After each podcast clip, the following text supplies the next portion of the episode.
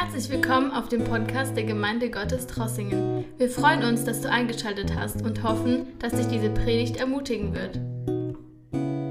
Paulus schreibt an die Thessalonicher, des Weiteren nun, liebe, nun Brüder, bitten und ermahnen wir euch im Herrn Jesus, ihr habt von uns empfangen, wie ihr euer Lebenswandel zu gestalten und Gott zu gefallen habt. Und ihr lebt ja auch so nämlich darin immer mehr, nehmt darin immer mehr zu. Ihr wisst doch, welche Anweisungen wir euch weitergegeben haben durch den Herrn Jesus. Denn das ist der Wille Gottes, eure Heiligung, dass ihr euch fernhaltet von der Unzucht und jeder von euch sein eigenes Gefäß in Heiligung und Ehre besitzen wisse, nicht in leidenschaftlicher Lust wie auch die Heiden, die Gott nicht kennen, und auch niemand, sich verfehle und in eine Angelegenheit seines Bruders übervorteile, denn ein Rächer ist der Herr. Jetzt bin ich zu weit. Nee, doch, jetzt ist richtig. Denn ein Rächer ist der Herr all, diesen, all diese Dinge, wie wir euch auch zuvor sagten und bezeugten. Denn Gott hat uns nicht zu Unreinheit, sondern zum Leben in Heiligung berufen. Wer das demnach verwirft, Vers 8, verwirft nicht einen Menschen, sondern Gott, der seinen Heiligen Geist in euch gibt. Über die Bruderliebe aber muss man euch nicht schreiben, denn ihr seid selbst von Gott gelehrt. Stellt euch sowas vor, eine, eine sehr wichtige Aussage, ihr seid selbst von Gott gelehrt. Sind wir von Gott gelehrt? Denn ihr seid selbst von Gott gelehrt, euch gegenseitig zu lieben. Und ihr tut ja auch, ähm, ihr, tut, ihr tut das ja auch gegenüber allen Brüdern in ganz Mazedonien. Wir ermahnen euch aber, Brüder, immer mehr zuzunehmen und euch eifrig, euch eifrig angelegen sein zu lassen, euch ruhig zu verhalten und das Eure zu tun und mit euren Händen zu arbeiten, wie wir euch eingeschärft haben, damit ihr einen wohlgeordneten Wandel führt gegenüber den Außenstehenden und ihr niemanden nötig habt. Äh, bis Vers 12, wir haben letztes Mal gesehen, dass in diesem Abschnitt es geht um vier Dinge, also um die Heiligung im Blick auf unseren Umgang mit Sexualität. Äh, da sind verschiedene Stichworte in diesem äh, ersten Abschnitt. Umgang der Geschlechter miteinander würde unter diesem ähm, Abschnitt fallen Mann und Frau, Ehe, Unzucht, Unreinheit, sexuelle Unreinheit jeder Art. Und dann geht es um die Heiligung im Blick auf den Umgang mit Besitz, das wird auch nur kurz erwähnt, aber ist auch wichtig, gehört auch zur Heiligung. Wenn jemand denkt, er kann heilig sein, ohne dass er unabhängig ist von seinem Besitz, der täuscht sich. Wir müssen lernen, wirklich an Gott zu hängen. Und dann geht es auch in diesem Abschnitt um Bruderliebe. Auch das gehört zur Heiligung, dass wir alle Geschwister, Brüder und Schwestern lieben und er sagt, ihr seid von Gott gelehrt dazu. Und es geht um die Verantwortung jedes Christen, zu arbeiten und nicht angewiesen zu sein auf andere. Das heißt nicht, dass wir nicht anderen helfen sollen, die in Not sind. Da gibt es viele andere Stellen, die uns dazu ermutigen. Aber in diesem Abschnitt steht ganz klar, wie auch Paulus später schreibt, wer nicht arbeitet, soll nicht essen, hat er äh, an die Thessalonicher geschrieben. Aber hier sagt er ganz klar, jeder arbeitet mit seiner Hand, damit er einen wohlgeordneten Wandel führt. Also nicht, dass wir aufeinander angewiesen sind und rumhocken und nur warten, dass andere uns versorgen. Paulus schreibt über das, was gilt, wo Menschen zusammenleben. Und wir leben in einer Zeit, in unserer äh, Generation oder in, in der heutigen Zeit wird ja ständig gesagt, alles, was was Spaß macht, ist erlaubt. Und solange ich nicht anderem wehtue, ist doch alles erlaubt. Warum ist es Sünde, wenn man äh, bestimmte Lebensarten äh, hat? Also es ist modern geworden, dass man biblische Weisungen äh, lächelnd entgegennimmt, dass man lächelt darüber, wenn, wenn ich sage, äh, ja, für mich ist wichtig, was die Bibel sagt, ich nehme es so, wie es steht. Oder ähm, wenn wir sagen würden, ja, wir leben im Angesicht der Gottes, wir können nicht einfach unrein leben und so weiter. Aber ich komme gleich noch dazu. Äh, wir haben hier äh, letztes Mal zwei Punkte behandelt, die ersten zwei. Deshalb sind sie in Rot. Heiligung ist Gottes Wille für seine Kinder. Wir haben darüber gesprochen, Heiligung zeigt sich im Alltagsleben, in der Praxis zeigt sich Heiligung, nicht in Theorie. Und dann wollen wir heute weitermachen, Heiligung ist ein Lebensstil, kein Hobby, Vers 6b bis 8. Und Heiligung hängt eng mit Bruderliebe zusammen. Auch das ist biblisch und das ist ganz wichtig, dass wir es mal anschauen. Zu Punkt 1 und 2 lass mich kurz noch was sagen. Zu Punkt 1, 1 bis 3 im Kapitel 4, Gott will die Heiligung. Wir haben letztes Mal sehr klar darüber geredet, diese Aussage hier, ihr sollt heilig sein, denn ich bin heilig. In zwei Bereiche besonders schreibt Paulus, dass die Heiligung ganz wichtig ist. Und in diesem ersten Abschnitt hat er die Sexualität, also die Ordnung der Geschlechter wird angesprochen und dann das Verhältnis zum Geld. Auch das ist sehr, sehr äh, unheilig, wenn man am Geld hängt.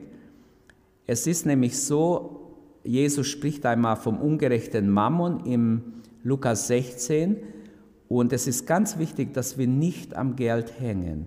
Ein Mensch, der heilig lebt, wird nicht am Geld hängen. Ausgangspunkt und Maßstab eines gottgefälligen Lebens ist Gott selbst.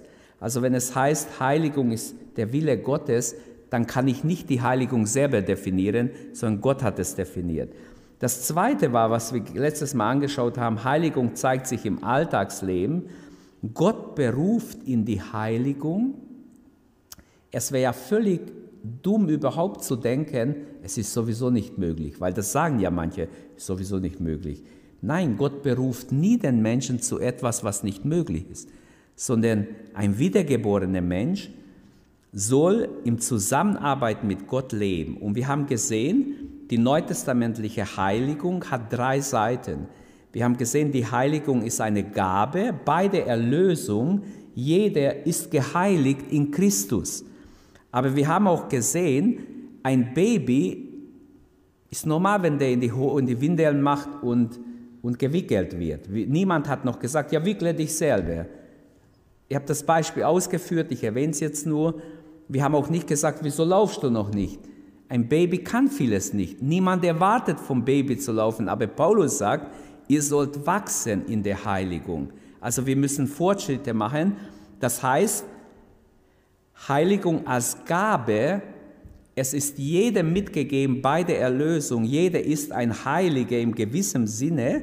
Aber Paulus schreibt an anderen Stellen, Philippa 1,6 zum Beispiel, dass der, der in euch das gute Werk begonnen hat, will es auch vollenden, wird es auch vollenden, welche Übersetzung wir auch nehmen. Also Heiligung ist auch ein Prozess, in dem wir wachsen sollen. Und das Dritte ist, Heiligung bleibt immer ein Ziel. Wenn jemand wirklich wiedergeboren ist, wenn jemand wirklich Jesus liebt, Geschwister, Hand aufs Herz, es ist so.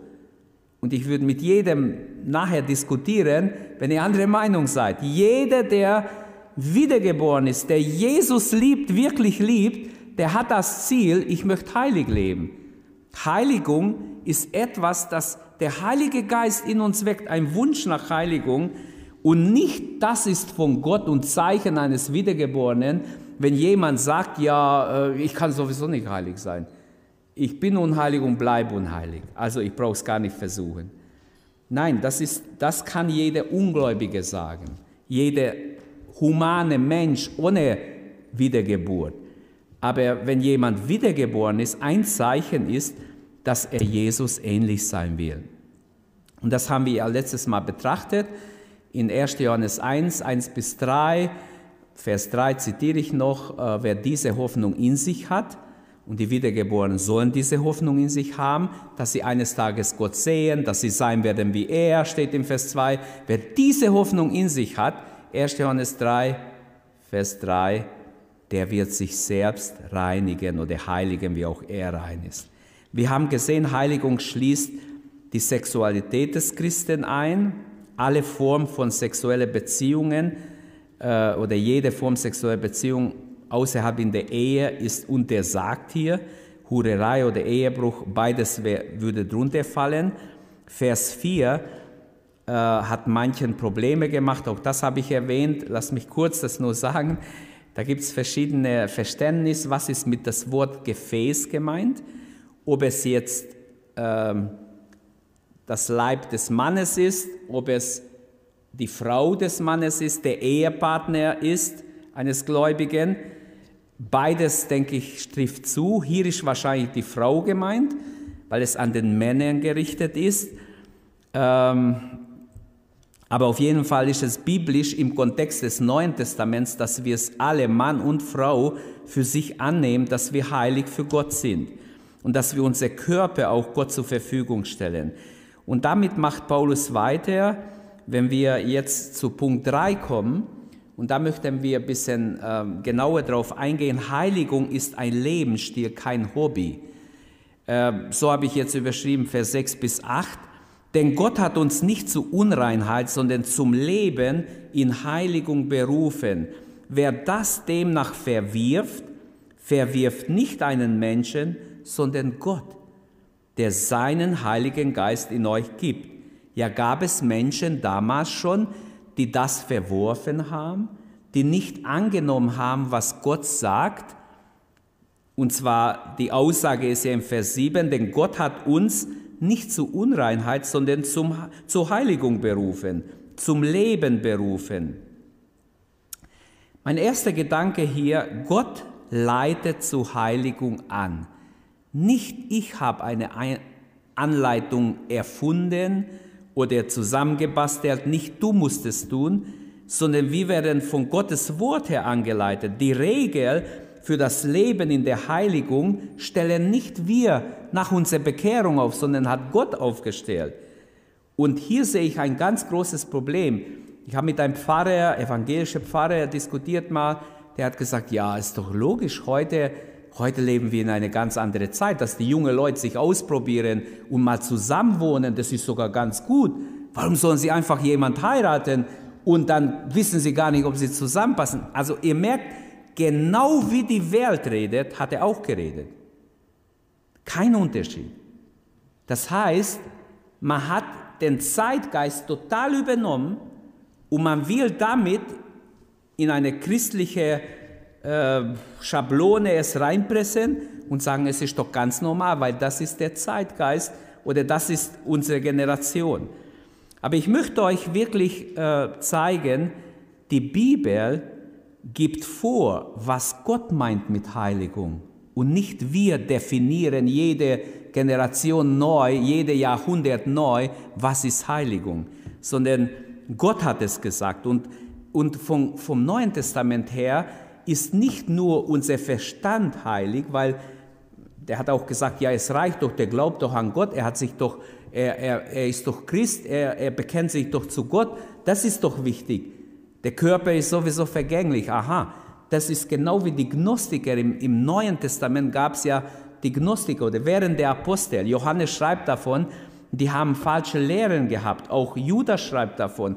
Und an mehreren Stellen im Neuen Testament, auch Paulus bekämpft diese Lehre, dass der Leib sowieso stirbt und vergänglich ist. Also ist egal, wenn ich falsche Sexualität hingib, ist sowieso nur eine vergängliche Materie. Es ist aber nicht so, sondern in der Bibel steht ganz klar, zum Beispiel Römer 12, 1, begebt euch, selbst euer Leib, begebt es Gott als heilig, lebendig, ihm wohlgefällig. Oder Paulus schreibt in Römer 6, 19, stellt alle Bereiche eures Lebens in dem Dienst der Gerechtigkeit. Vorher habt ihr euer Glieder, und er meint ja die, den Leib der Bekehrten damit. Ihr habt euer, euer Leiber der Sünde, der, der Sklaverei hingegeben. Jetzt stellt es Gott zur Verfügung, äh, der Heiligkeit zur Verfügung. Und dann an die Korinther, 1. Korinther 6, zum Beispiel Vers 1, oder 1. Korinther 6, 20. Äh, Paulus schreibt ganz klar, unser Leib ist der Tempel des Heiligen Geistes. Wisst ihr nicht, dass euer Leibe der Tempel des Heiligen Geistes ist, fragt er sie, weil wahrscheinlich dort auch dieses Problem war, dass manche diese Gedanken übernommen haben. Und das Problem ist, wir leben in einer stark erotisierte Welt, in der ähm, wirklich äh, die Menschen angemacht werden auf allen Ebenen. Man bekommt den Eindruck, alles muss sexy sein, alles muss, das Äußere wird so über, überbetont. Auch die verschiedenen Medien geizen nicht mit erotischen Bildern und überall begegnet uns das im Internet, überall.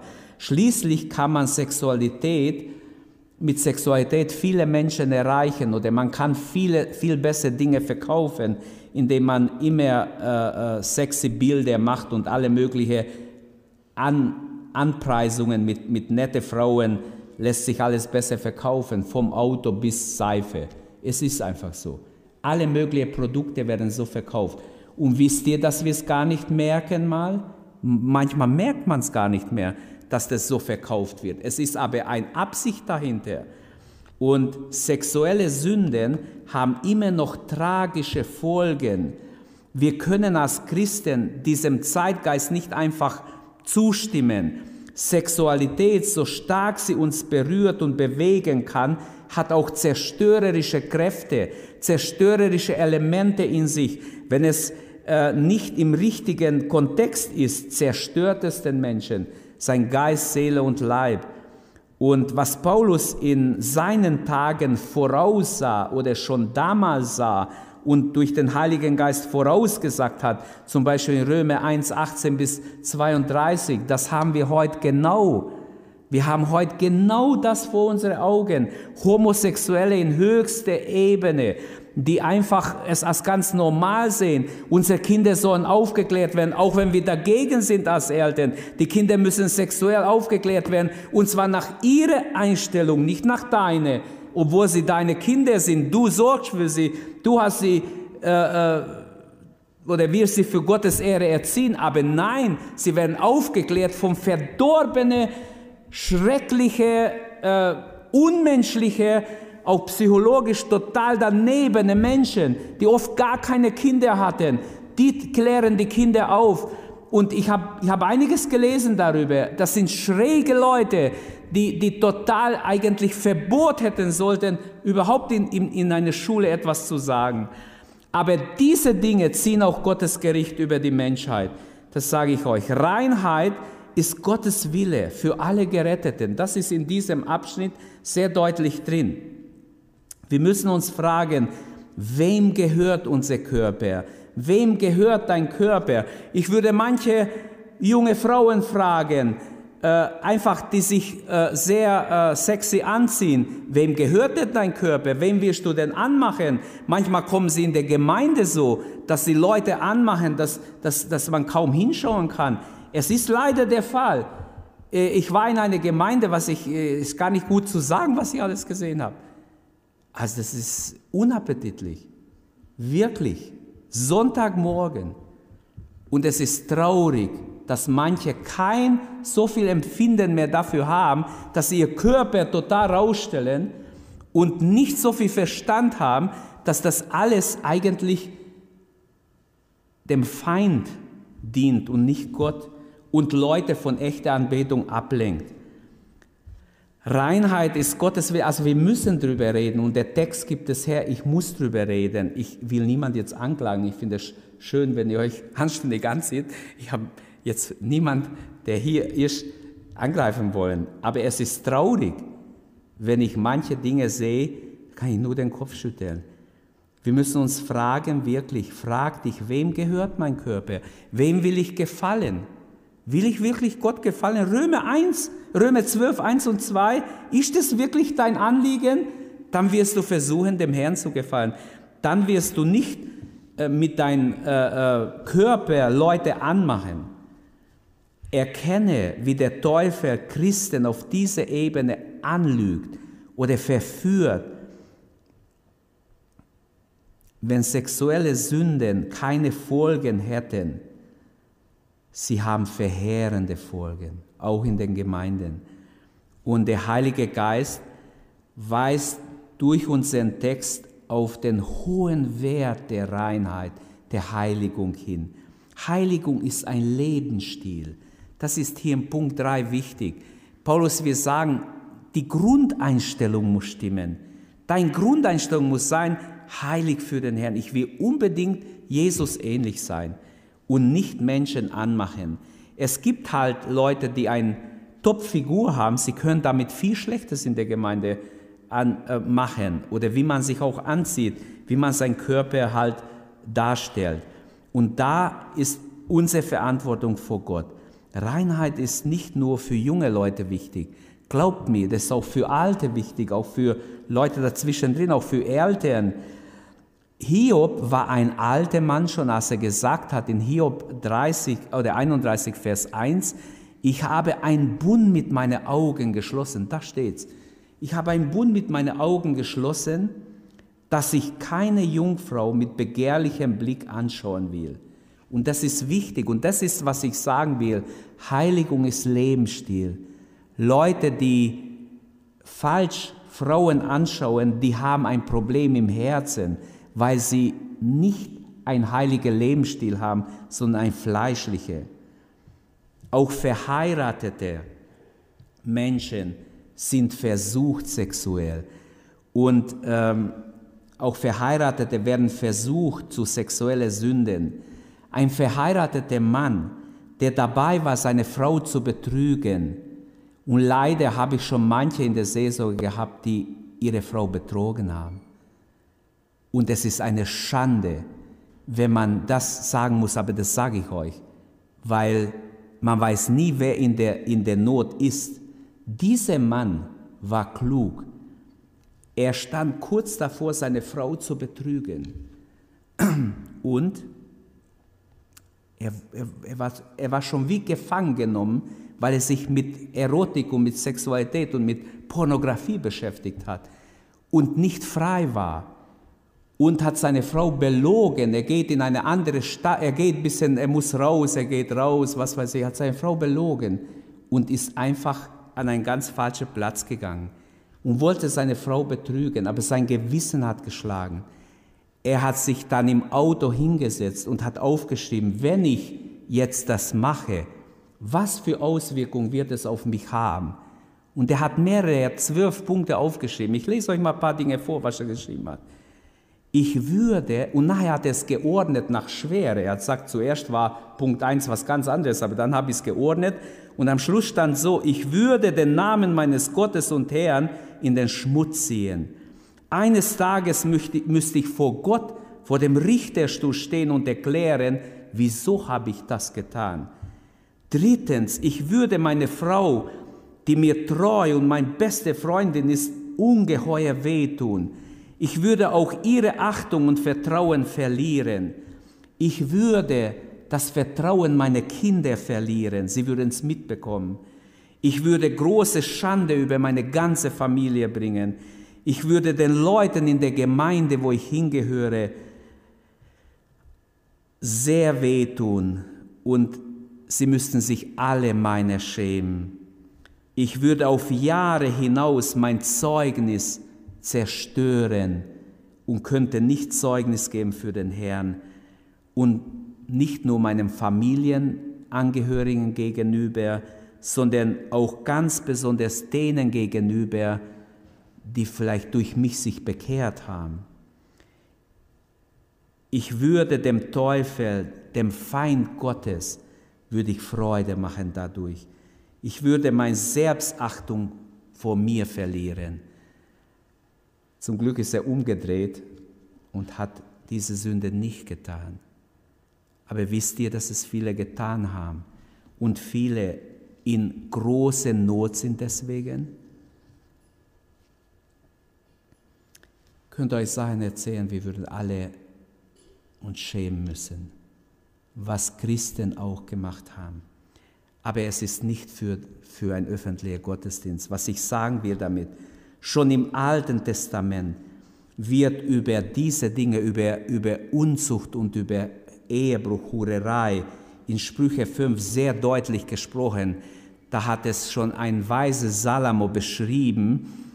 Er wusste, dass es wichtig ist und hat Rat gegeben jungen Männern, dass sie nicht sich einfangen lassen von einer Hure. Und er schreibt dort, wer sich trotzdem auf so eine Frau einlässt, der wird geführt in eine Einbahnstraße hinab in den Tod bis zum Totenreich. Es ist schrecklich, was hier steht, alles in diesem Kapitel. Dort wird gesagt, wer zu einer Hure geht, geht mit ihr in den Tod, in den Abgrund. Ich möchte nicht weiter darauf eingehen, weil äh, ich weiß, es sind noch viele schlimme Dinge in diese. Das ist wahrscheinlich die größte Versuchung, die auch bei Gläubigen ist. Heiligung ist ein Lebensstil, kein Hobby. Wenn wir denken, es nur für Pastor und für die Ältesten und für ein paar Leute in der Gemeinde, die gerne über Heiligung, dann täuscht ihr euch. Heiligung, Geschwister, ist für jeden von uns. Für alle, die in den Himmel wollen, ist Heiligung unsere Berufung. Und Gott gibt uns Kraft, dass wir für ihn leben, dass wir nicht mit unreinen Gedanken rumlaufen und abhängig sind von allem möglichen Schmutz. Der Feind hat immer wieder in der Kirchengeschichte dieses Thema des Unmorals aufgebracht. Und wir lesen an ganz verschiedenen Stellen, gibt es immer wieder in der Kirchengeschichte, äh, da wurde Religion mit Unmoral total vermischt. Und auch im Alten Testament lesen wir, die meiste Sünde, die angeprangert wird im Alten Testament, ist sexuelle Unmoral und Götzendienst. Diese zwei Sünden. Und beide kombiniert Satan gerne und verführt die Menschen. Und Gott stellt hier in 1. Thessalonicher 4 seinen Maßstab auf. Es ist nicht mein, sondern es ist sein Maßstab. Und ich kann euch nur sagen, Heiligung ist ein Schatz sondergleichen. Ihr habt keinen solchen Schatz wie Heiligung. Wenn ihr ein heiliges Leben führt, habt ihr den größten Schatz, den ihr haben könnt. Glaubt mir das. Ich glaube nicht, dass ein größerer Schatz du besitzen kannst als ein Gott hingegebenes, ein Gott geweihtes Leben. Also Heiligung, deshalb habe ich es so genannt, ist ein Leben im Angesichte Gottes. Lernen wir zu wachsen auf dieser Ebene, wenn es um die sexuelle, sexuelle Reinheit geht. Der Feind versucht in unserer Zeit, die Sünde der Hurerei zu normalisieren. Für viele ist es ganz normal. Es gibt Ehepaare, die sagen, du machst, was du willst, ich mache, was ich will, in der Welt natürlich. Aber lasst uns einfach das nicht als normal hinnehmen. Es ist nicht normal, wenn Hurerei überall äh, in der Tagesordnung ist. Heiligkeit ist kein Programm, sondern ein Lebensstil. Es ist nicht nur, was weiß ich, für besondere Leute, sondern es ist für alle Christen, alle, die in den Himmel wollen. Viele sagen, Herr, Herr, hat Jesus gesagt. Viele werden zu ihm sagen, Herr haben wir nicht, Herr, Herr. Ich kenne euch nicht, sagt Jesus, denn ihr habt auch die Ungerechtigkeit getan. Also ich kann nur sagen, es ist ganz wichtig, wenn du dich noch nicht entschieden hast, entscheide dich heute Abend mit Gottes Hilfe, ich will heilig leben. Amen. Du kannst heilig leben. Es ist doch, sonst wäre Gott ein Lügner, wenn er es von dir verlangt und es würde nicht gehen. Natürlich nicht in meiner Kraft, aber weil ich wiedergeboren bin, kann ich zu seiner, aber ich muss mich entscheiden dazu. Ich muss dabei bleiben. Hurerei ist alles, was sich in geschlechtlicher Beziehung außerhalb der Ehe vollzieht. Alles ob jemand verheiratet ist oder nicht verheiratet ist, äh, beides ist Sünde. Auch von Christen, oder es gibt viele Christen, die nennen sich Christen, die heißen das gut, wenn junge Leute, wie gesagt, zusammenleben, überhaupt nicht mehr heiraten, auch das ist sehr in, und sogar Partner wechseln.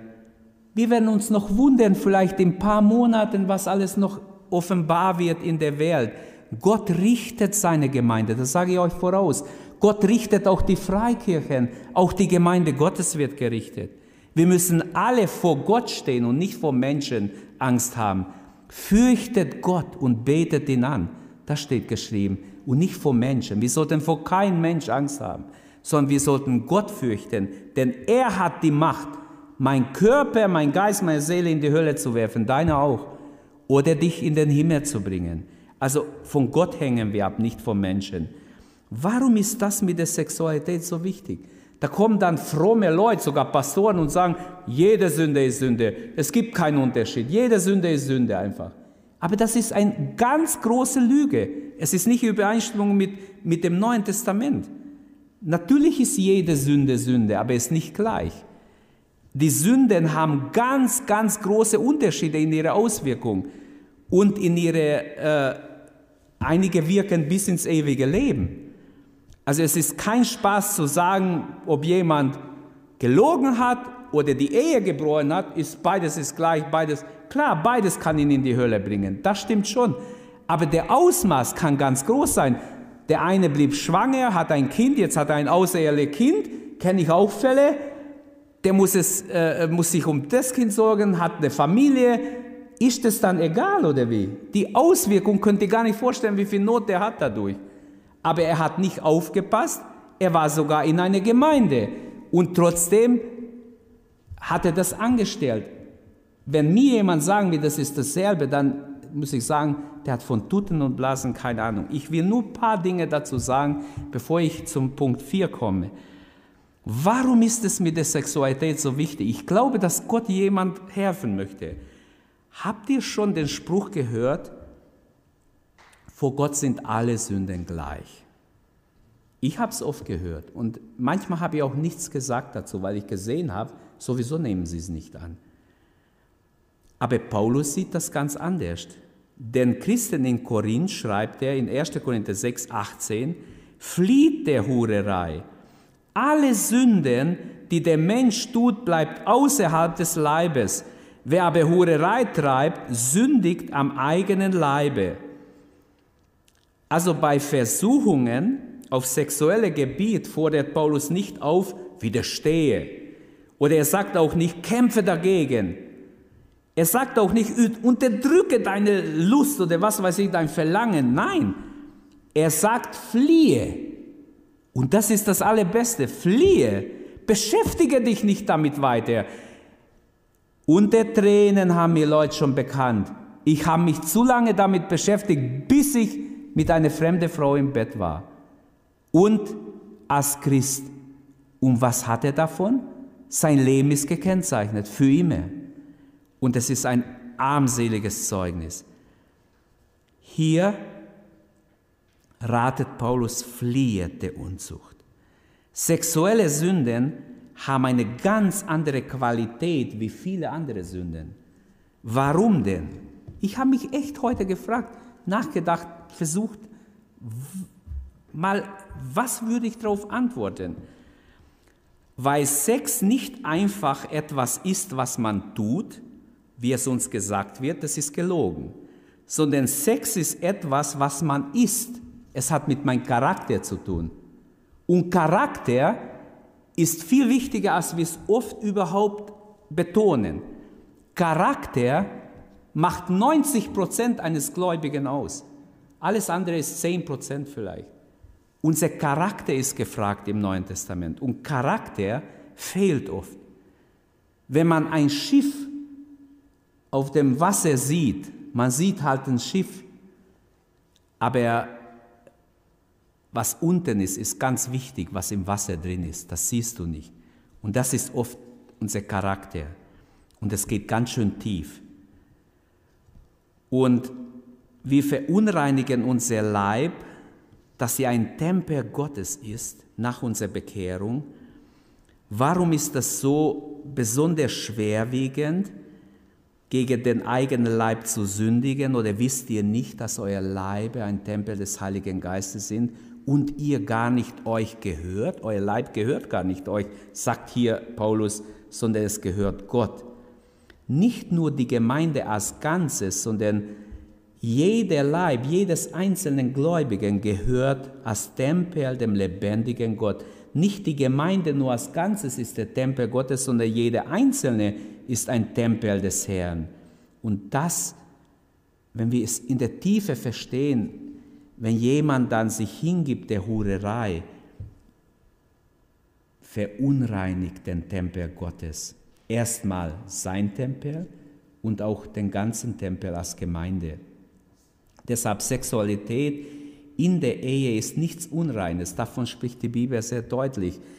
Im Gegenteil, sie gehört zu Gottes wunderbare Schöpfung, Schöpfungsplan, Schöpfungsordnung.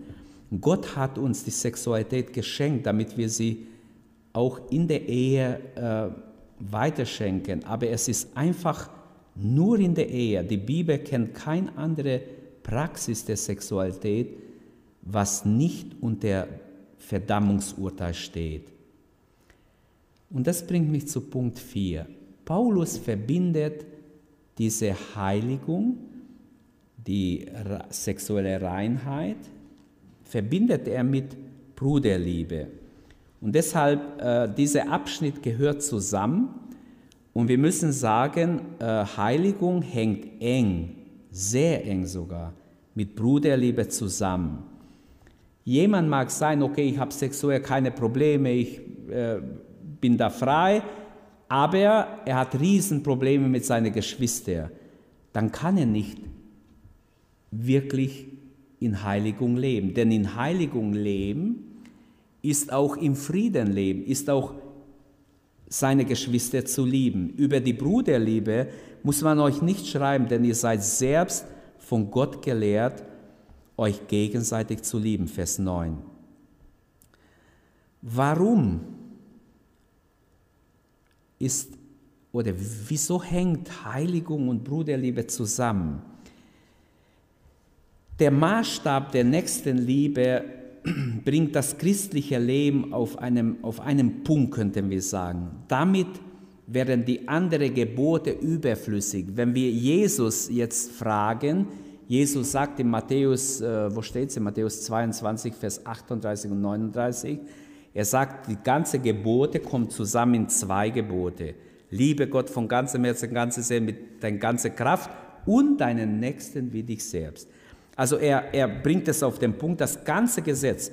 In Römer 12, 8 und weitere, wenn wir lesen, dann bringt Paulus das auch auf einen Punkt. Er sagt, das ganze Gesetz ist in einem, in einem sogar, im Gesetz der Liebe ist zusammengefasst. Und Paulus ermahnt hier diese junge Gemeinde, und das sind Neubekehrte, die sollen wachsen geistlich. Und er sagt, Wachstum in der Heiligung hängt mit der Bruderliebe zusammen, indem wir wirklich ähm, jetzt nachdenken, worin zeigt sich meine Liebe zu meinen Geschwistern? Gibt es überhaupt Indizien, Zeichen dafür, dass ich diese Liebe, diese Bruderliebe habe? Römer 13, Vers 10. Die Liebe tut dem Nächsten nichts Böses. Römer 13, 10, eine sehr wichtige Stelle auch. Und so könnten wir vieles, vieles hier noch sagen. Ich habe keine Zeit mehr, ich muss jetzt zum Abendmahl kommen. Die Liebe tut dem Nächsten nichts Böses, ist, finde ich, auch eine sehr, sehr wichtige Aussage. In ihr gilt es zuzunehmen, zu wachsen und von Gott gelehrt über die Bruderliebe ist auch so eine Aussage. Denk darüber nach Wann hat Gott dich gelehrt? Hat der Heilige Geist beim Bibellesen vielleicht dir mal klar gemacht, wie wichtig ist, die Geschwister zu lieben? In erster Linie Galater 6 sollen wir die lieben, die auch wie wir an Jesus glauben und dann auch alle Menschen lieben. Bist du empfänglich für das, was Gott, was von Gott kommt, was Gott dir geben will, was Gott dir beibringen will? Denn wir sind von Gott gelehrt, heißt es hier. Bin ich von Gott gelehrt? Frag dich. Liebe zueinander, Liebe zu allen Menschen in 1. Thessalonicher 3, 12 und 13 schon, also im Kapitel, was wir schon hatten, stand auch ganz klar die Liebe zueinander. Und so könnten wir schlussendlich sagen, Zurzeit ist die Bruderliebe ganz besonders angegriffen. Der Teufel möchte unsere Gemeinschaft stören. Ähm, jetzt durch die ganze äh, Begrenzungen, was wir haben. Auch viele können nicht gleichzeitig zum Gottesdienst, viele haben wenig Gemeinschaft oder kaum Gemeinschaft gehabt. Auch dadurch ist die Bruderliebe unterbrochen, aber wir können trotzdem etwas tun dagegen. Wir können alle sagen, okay, mit Gottes Hilfe werde ich trotzdem was tun, in dem Maß, wie es möglich ist. Psalm 133, Vers 1. Siehe, wie fein und lieblich ist, wenn Brüder in Einheit zusammen sind. Ich glaube, das habe ich im, ich, ich mache einfach Schluss, äh, einfach kleine Anwendung. Aber ich zitiere ein paar Verse noch zum Schluss und das könnt ihr ja lesen. Siehe, wie fein und lieblich ist, wenn Brüder in Einheit zusammen sind. Psalm 133, 1. Johannes 13, 34. Der Herr sagt seinen Jüngern, beim letzten Mal, ein neues Gebot gebe ich euch, dass ihr einander liebt, damit wie ich euch geliebt habe, auch ihr einander liebt. Daran werden alle erkennen, dass ihr meine Jünger seid, wenn ihr Liebe untereinander habt. In zwei Kapitel später, in Johannes 15, 12, dies ist mein Gebot, dass ihr einander liebt, wie ich euch geliebt habe. Größere Liebe hat niemand als die, dass er sein Leben hingibt für seine Freunde. Dies gebiete ich euch, dass ihr einander liebt. Ich habe mal so eine Geschichte gehört. Als Kind habe ich eine Predigt gehört vom verlorenen Sohn. Das war so die erste Predigt, in die ich aufgepasst habe. Und das ist mir jetzt gerade eingefallen. Passt zu diesem Beispiel. Und da hat ein, da war in einer Familie ein verlorener Sohn. Und der hat Blödsinn gebot ohne Ende. Der eine Bruder war bekehrt, der andere war nicht bekehrt. Und dann der eine Bruder, der ist einfach weg gewesen, draußen in der Nacht, hat jemand umgebracht. Kam ganz blutig, seine Kleider waren ganz blutig, kam nach Hause und, und hat gezittert, hat Angst gehabt, wusste, dass die Polizei gleich nach ihm kommt. Sein gläubiger Bruder gesagt, zieh dein Kleid aus, zieh dein Kleid aus, schnell, komm, zieh dein Kleid aus komm, geh duschen. Er hat schnell seine Kleider angezogen. Und als die Polizei kam, hat er sich gestellt. Der wurde hingerichtet. Damals war nicht so einfach wie jetzt, dass man rumprüft, Personalausweis. Er wurde, er wurde gleich auch getötet. Und der andere Bruder, der nicht gerettet war, der hat ganze Zeit gewusst, ich bin eigentlich, hätte ich sterben müssen ich müsste sterben. Wieso hat mein Bruder das getan? Und durch dieses Nachdenken hat er sich auch bekehrt, hat sich wirklich Gott hingegeben. Ein größere Liebe, sagt Jesus, gibt es nicht, als dass jemand sein Leben für die andere gibt. Also die, die Bruderliebe ist Bruderliebe in unser Herz geschrieben, sind wir von Gott gelehrt. Damit lasse ich euch und wünsche, dass wir dass unser Lebensstil wirklich so ist, dass wir bewusst in Gottes oder vor Gottes Angesicht leben. Lasst uns beten zum Schluss, lasst uns aufstehen und Gott danken. Es ist Gnade, dass wir eingeladen sind. Die Heiden haben in alle möglichen Sünden gelebt, die Griechen zur Zeit, wo Paulus in Thessalonik war. In welcher Götzendienst haben die Griechen gelebt? Und er sagt im Kapitel 1, ihr habt euch von den Göttern bekehrt zu dem lebendigen Gott. Ihr wurdet gerettet. Wie wunderbar. Es gibt immer noch die gleiche Rettung. Die gleiche Rettung. Gottes Arm ist ausgestreckt zu dir. Und du kannst gerettet werden heute Abend. Ergreife seine Hand. Danke Gott für die Gnade, für die ganze Gnade, die in Jesus Christus dir entgegenströmt. Vater, im Namen Jesu danken wir beten dich an und rühmen dich und beten an für diese Erlösung, die du den, den Thessalonichen gebracht hast, auch uns gebracht hast. Danke, Herr, dass immer noch die gleiche Erlösung funktioniert. In Jesus Christus ist die Erlösung von allen Sünden, von allen Unreinheiten. Danke, Herr, dass du uns rettest zu einem Leben der Hingabe, der des, der Heiligung, ein Leben mit dir, Herr, wo wir glücklich sind in dir, wo wir nicht unter eine Last, unter ein Joch und der Sündenlast äh, seufzen müssen, sondern wo wir singen können, ich bin frei, ich bin frei durch Jesus Christus, der mich befreit hat. Danke, Herr, von ganzem Herzen. Danke, wir beten dich an und ehren dich und danken dir, dass Heiligung unsere Berufung ist, dass wir vor dein Angesicht leben dürfen, jeden Tag. Danke, Herr. Wie wunderbar, wie wunderbar. Danke von Herzen. Gepriesen sei dein Name. Halleluja. Amen. Amen. Danke, dass du unsere Predigt angehört hast. Wenn dich die Botschaft angesprochen hat, dann teile sie gerne mit deinen Freunden und Bekannten, dass auch sie diese Predigt hören können. Wir wünschen dir Gottes Segen.